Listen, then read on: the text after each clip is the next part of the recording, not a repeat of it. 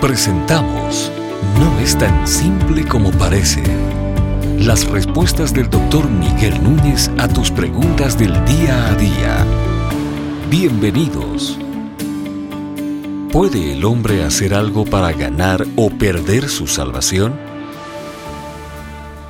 La respuesta simple es no.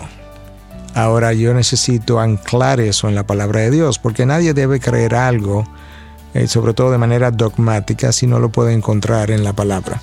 El apóstol Pablo escribe a los Efesios en 2, 8, 9 y claramente dice que um, la salvación es un don, es un regalo de Dios. Y dice inmediatamente cómo se obtiene. Dice que es por gracia, por medio de la fe, no por obras para que nadie se gloríe. Claramente en ese texto el apóstol Pablo excluye el rol de las obras completamente para la salvación y me deja ver también que es un regalo. Piensa por un momento si alguien te regaló algo, ¿cómo lo hizo? Él no te preguntó que te gustaba, él no te preguntó si tú lo querías, si tú lo deseabas. Lo único que tú puedes hacer es abrir la mano y recibirlo y dar gracia por el, regalo, dar gracia por la, el obsequio que se te ha hecho. De esa misma manera, así es la salvación. Y la razón por la que no puede ser por obras es porque todas nuestras obras están teñidas de pecado. Yo no puedo hacer obras tan meritorias como que puedan pasar el escrutinio de la justicia de Dios y ganarme la salvación. Ah, en un momento dado, Dios denuncia al pueblo judío y le dice a través del profeta Isaías que tus mejores obras son como trapos de inmundicia.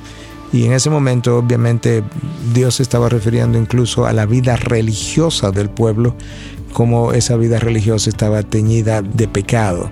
Ah, nosotros no somos puros, por tanto nunca hemos tenido un pensamiento completamente puro, una intención completamente pura y un obrar completamente puro.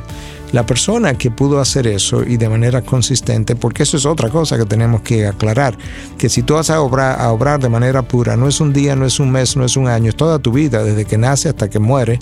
Y la única persona que ha podido hacer eso completamente es la persona de Jesús. A eso Él vino, Él vino a cumplir con las obras de la ley que nosotros no hemos podido cumplir y que nunca podremos cumplir.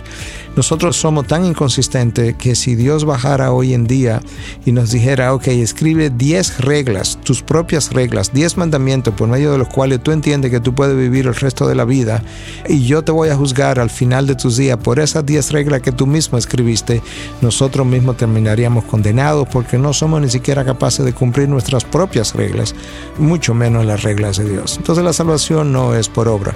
Si quisiéramos hablar de salvación por obra, tendríamos que decir que sí, que es por obra, pero las obras de Cristo. Entonces, esa es la salvación que es por obra.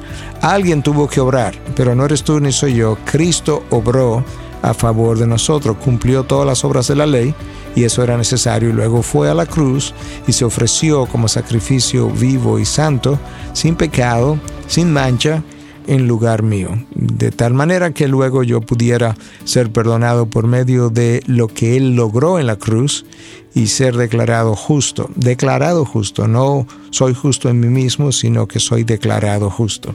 De la misma manera que yo no hice nada para ganármela, de esa misma manera yo no puedo hacer nada para perderla. Alguien pudiera decir, bueno, pero entonces implica eso que tú puedes vivir como tú quieras después que recibes salvación. No, la única persona que puede desear vivir como quiera después de la salvación es un incrédulo, lo cual su problema entonces sería no su libertinaje, sino su falta de conversión. El cristiano tiene el Espíritu de Dios dentro, mora en él y por tanto ese Espíritu de Dios que mora en él produce en el cristiano nuevos deseos, nuevos frutos, nuevos anhelos, nuevos, ah, nuevas atracciones. Y ese cristiano entonces poco a poco va odiando su propio pecado, se va alejando de él y va queriendo complacer cada vez más a Dios de manera natural, por lo que el Espíritu viene haciendo en él. La palabra de Dios está repleta para ayudarnos a entender que la salvación no se pierde. Y pudiéramos citar varios textos. Por un lado, Filipenses 1, 6 dice que aquel que comenzó la buena obra en vosotros será fiel hasta completarla o hasta el día de Cristo Jesús.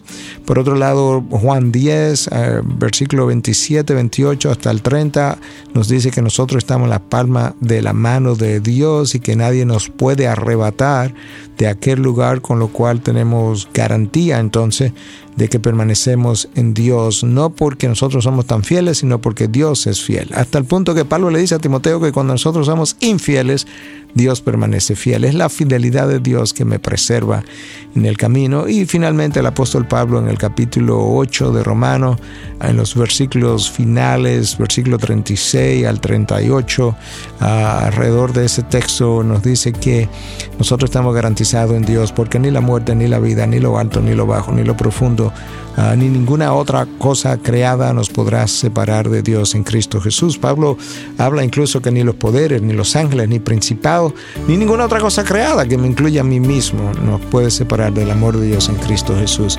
En Cristo está nuestra garantía. Estas y otras preguntas llegan hasta ustedes gracias a la valiosa colaboración de nuestros amables oyentes. Si deseas compartir con nosotros tus consultas e inquietudes, visita nuestra página de internet integridadysabiduría.org. Gracias por tu gentil atención y será hasta la próxima.